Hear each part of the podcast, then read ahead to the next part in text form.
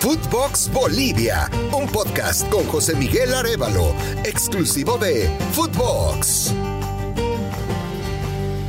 Hola, hola, mis amigos del fútbol. Bienvenidos a Footbox Bolivia, el podcast en el que hablamos del fútbol más impredecible del planeta, el fútbol boliviano. Los saluda José Miguel Arevalo. Gracias de corazón por acompañarnos en este episodio internacional. Estamos en fecha de eliminatorias. Desde Bolivia nos ponemos la verde porque enfrente tendremos a la selección de Ecuador y para el programa de hoy es un privilegio, un honor contar con el gran único e histórico Alex Aguinaga, con el que vamos a compartir esta charla para tratar de generar la previa, conocernos un poco más y sobre lo que van a hacer nuestras selecciones en cancha. Juegan el próximo jueves Ecuador y Bolivia en Guayaquil. Desde Footbox Bolivia saludamos al gran Alex Aguinaga, que, a quien visitaremos en Footbox Ecuador. Soy Alex Aguinaga y hoy tenemos como invitado a José Miguel Arevalo gran conocedor del fútbol boliviano y que nos podrá guiar un poquitito. Esta semana es de eliminatorias. Ecuador recibe a la selección de Bolivia en Guayaquil. Normalmente lo jugamos en Quito, pero decidieron ir a Guayaquil por un tema de que después se juega en Venezuela, después se juega en Colombia, en Barranquilla, y que la altura les iba a afectar eh, más a los jugadores ecuatorianos que a la selección de Bolivia. Así que mi querido José Miguel, bienvenido. ¿Cómo estás? Buen día. Hola, querido Alex. Qué privilegio estar contigo para hablar de un partido que es, eh, entiendo, muy importante para eh, los ecuatorianos y para los bolivianos. Bueno, tratar de ver qué se puede hacer en una eliminatoria en la que ha sido muy irregular, muy irregular para Bolivia. Oye, ¿qué, qué, qué pasó con Bolivia? O sea, bueno, a mí me tocó jugar los 90 contra Bolivia, y estoy hablando de la 94, sobre todo que califica al Mundial con el Diablo, con el Platini, con Truco, con un montón de, grandes jugadores, eh, Cristal y demás. ¿Qué pasó con Bolivia? ¿Qué se hizo mal? Porque no es que esté hablando de una selección boliviana que ha tenido algún proceso o que haya eh, descubierto algo diferente desde que salió Escargorta, regresó a Escargorta, pero Bolivia simplemente en eliminatorias ha sido de los peores, por no decir el peor, porque ese eh, a veces eh, veo Venezuela ha, mejorado mucho, pero ¿qué, qué, qué, ha pasado con Bolivia? Es curioso que, que, lo conversemos porque de alguna manera hay eh, una relación con la caída del fútbol boliviano y momentos que se han dado precisamente con Ecuador o vinculados con el fútbol ecuatoriano. El pico más alto se dio precisamente en Guayaquil, ¿no? La clasificación al Mundial, que lo recordamos con mucho cariño, pero está allá lejos, allá lejos en el tiempo. Después del proceso de Ascargorta, llega la selección boliviana Dusan Draskovic y lamentablemente no puede plasmar lo que entendemos logró con Ecuador, que es una estructura para un recambio y para una mejor, un mejor trabajo desde las divisiones inferiores y ahí es donde se quiebra todo. No hay estructura, no hay infraestructura, no hay sistemas de campeonato, no hay eh, formas de masificar la práctica del fútbol y prácticamente no hay nuevos valores. Y creo que eh, donde se quiebra todo realmente y es una caída libre es justamente en la clasificatoria del Mundial del 2002, cuando Ecuador, no recuerdo si es que logra la clasificación o la tiene justo al alcance cuando llega La Paz y le da un baile a Bolivia, yo creo que ahí, ahí se marca el quiebre. Y a partir de eso eh, ha sido un camino sin rumbo en el que no nos queda más que apostar al partido a partido y a ver hasta dónde se llega. Eh, ha sido un tema más de, falta de talento de, o de jugadores eh, emblemáticos, porque han, salido algunos, pero o, es más un tema de directivas, de falta de planificación en las bases, de, buscar, eh, no sé, porque digo, tienes al De Strongest, tienes al Jorge Wilstermann, tienes al Bolívar, como, como de los equipos más fuertes que siempre se ha sonado y que, y que digo, talento y jugadores han habido, ¿no? Eh, por dónde ves tú el, eh, realmente el problema? Tú lo has dicho, ¿no? Talento y jugadores hay y siempre los va a haber, particularmente en, Latinoamérica, en Sudamérica. Pero yo creo que cuando la cabeza no está bien, el resto del cuerpo no va a responder. Yo recuerdo las palabras de Javier Zanetti eh, durante la Copa del Mundo de Rusia, en un evento que organizó Conmebol, cuando él comparaba su trayectoria como jugador y ahora su rol como ejecutivo del Inter. Y él nos contaba eh, con mucha eh, precisión, ¿no? Cuando él era jugador, se preocupaba de hacer las cosas bien en la cancha. Ahora que es dirigente, se da cuenta que hay dos equipos.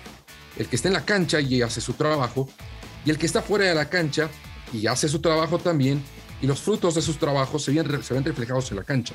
Cuando el equipo que está fuera hace bien las cosas, el equipo de la cancha tiene todo para triunfar.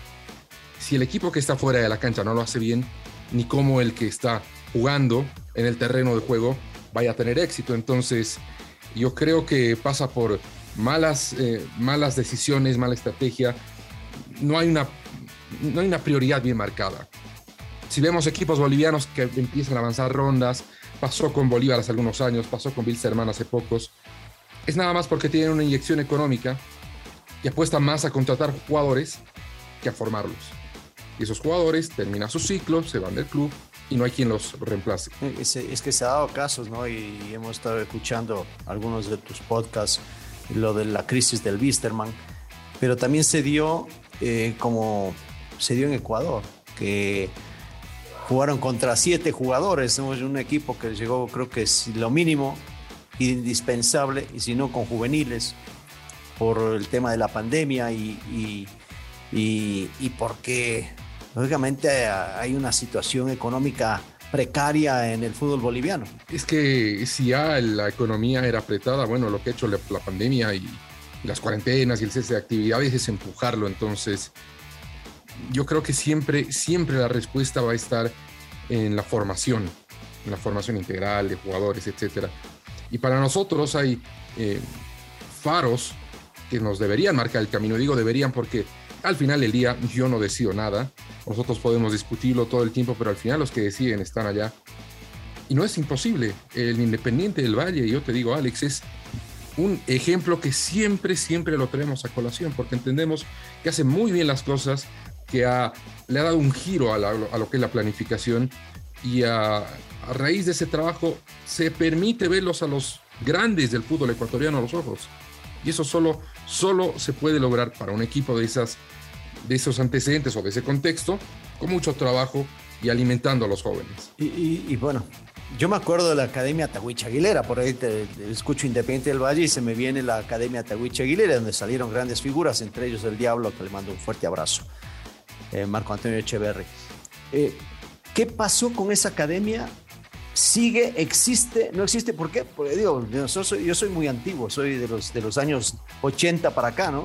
Y, y, a mí me tocó eh, muchas veces enfrentar a una selección boliviana con esos talentos, hablando de las selecciones juveniles. Y, ¿Y qué pasó con esa academia? ¿Existe todavía? ¿La abandonaron? ¿La, ¿Se apropió alguien, el Estado, la federación o simplemente desapareció? El solo hecho de que lo tengas que preguntar nos dice mucho. Y no, no es que no es porque estás desinformado ni nada, es que realmente ha perdido mucho, mucho del peso que tenía. Y era una iniciativa impulsada por don Rolly Aguilera, que falleció hace ya varios años. Y bueno, con su fallecimiento sí ha continuado trabajando, sigue alimentando de jugadores a la primera división boliviana, pero no es lo mismo. No es lo mismo. Y es que el modelo era demasiado impulsado por una sola persona.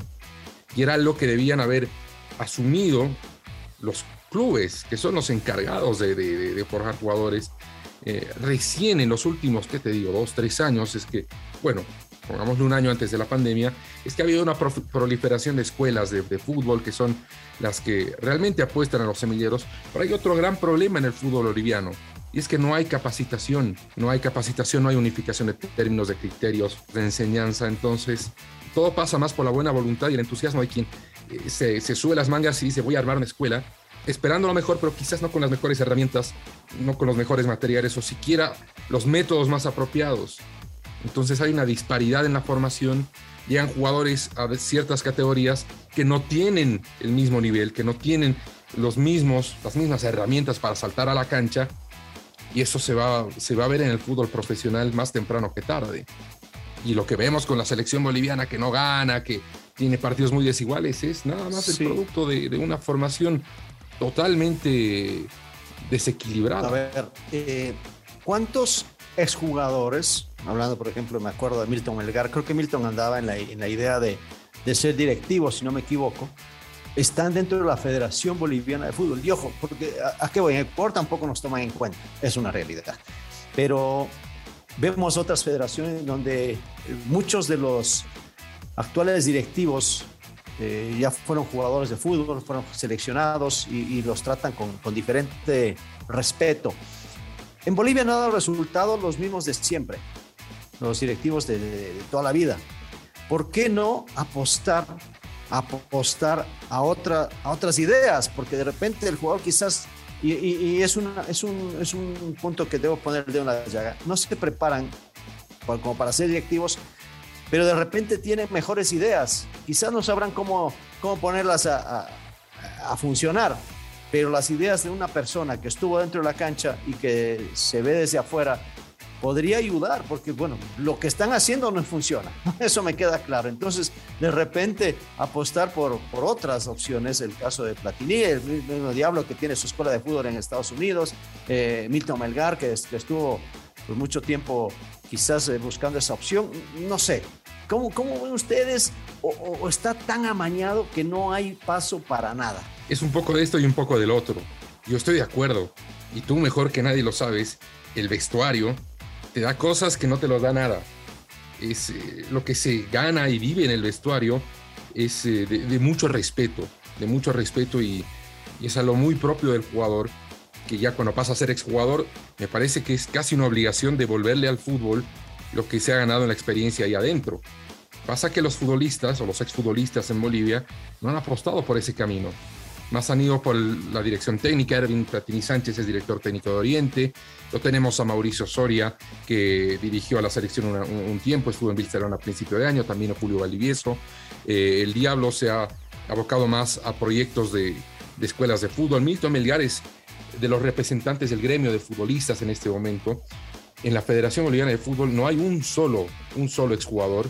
La mayoría son dirigentes que no tienen más de cinco años al frente en, esos cargos. El único futbolista con un cargo dirigencial en este momento es Ronald Raldes, que fue muchos años capitán de Bolivia, que es el presidente de Oriente Petrolero. Y te digo, es el equipo que mejor ha marchado. No es líder, evidentemente, pero es el equipo más popular de Santa Cruz. Y después de varios años, de casi una década, puede permitirse pelear por el título. Entonces eso te habla de mucho ha aguantado presión de la gente, de otros dirigentes, de otros clubes, pero sigue ahí firme, porque es su oficio, es su casa y él la conoce. Yo estoy de acuerdo con lo que dices. Con la preparación, los futbolistas deben tener un rol más decisivo en el fútbol. Ahí está el camino, ahí está el camino. De repente no hay, no hay peor ciego que el que no quiere ver, pero bueno, ante la, eh, no sé si es el, como le dicen en, Ecuador, es en la troncha, cuando hablan de, del eh, la pierna de pavo, ¿no? donde todos quieren agarrar y ya los que tienen no la quieren soltar, ¿no? Entonces, ojalá que, ojalá que Bolivia vuelva, vuelva a tener la ilusión de llegar a un mundial, porque ya ni siquiera la ilusión de, calificar la tienen, y eso me, queda, me da mucha tristeza porque obviamente me tocó una época maravillosa de fútbol sudamericano con, con grandes exponentes. Eh, vamos a ir hablando con José Miguel ya de lo que es la, el partido precisamente frente a, la selección ecuatoriana como tal. Este día miércoles hablaremos nuevamente con José Miguel. Hoy queremos simplemente agradecerle eh, este inicio o este toque que le damos al fútbol boliviano eh, a través de Fútbol Ecuador, Footbox Ecuador, que la gente que nos, nos sigue, nos escuche pueda interiorizarse un poquito más de lo que es la selección de Bolivia, la selección de la altura, donde se hizo fuerte en La Paz y que ahora está atravesando momentos, momentos muy duros. Muchas gracias, José Miguel. No, yo feliz de conversar contigo, Alex. Yo soy un gran, gran fanático de tu juego. Yo solía tener un ídolo por país y eras tú mi ídolo de, la selección ecuatoriana. Yo te vi jugar en la Copa América del 97, acá en Bolivia, allá en Cochabamba. Recuerdo muy chico, fui al, al Capriles era un partido de la selección ecuatoriana y eh, como yo era imparcial, como a Ecuador no le tocaba jugar con Bolivia, me tocaba deleitarme y de verdad que eh, eres, eres, un, eres un referente, eres un ídolo y, y me siento privilegiado de poder compartir este espacio contigo. Muchas gracias, José Miguel. Continuamos el día miércoles. Footbox Bolivia con José Miguel Arevalo, podcast exclusivo de Footbox.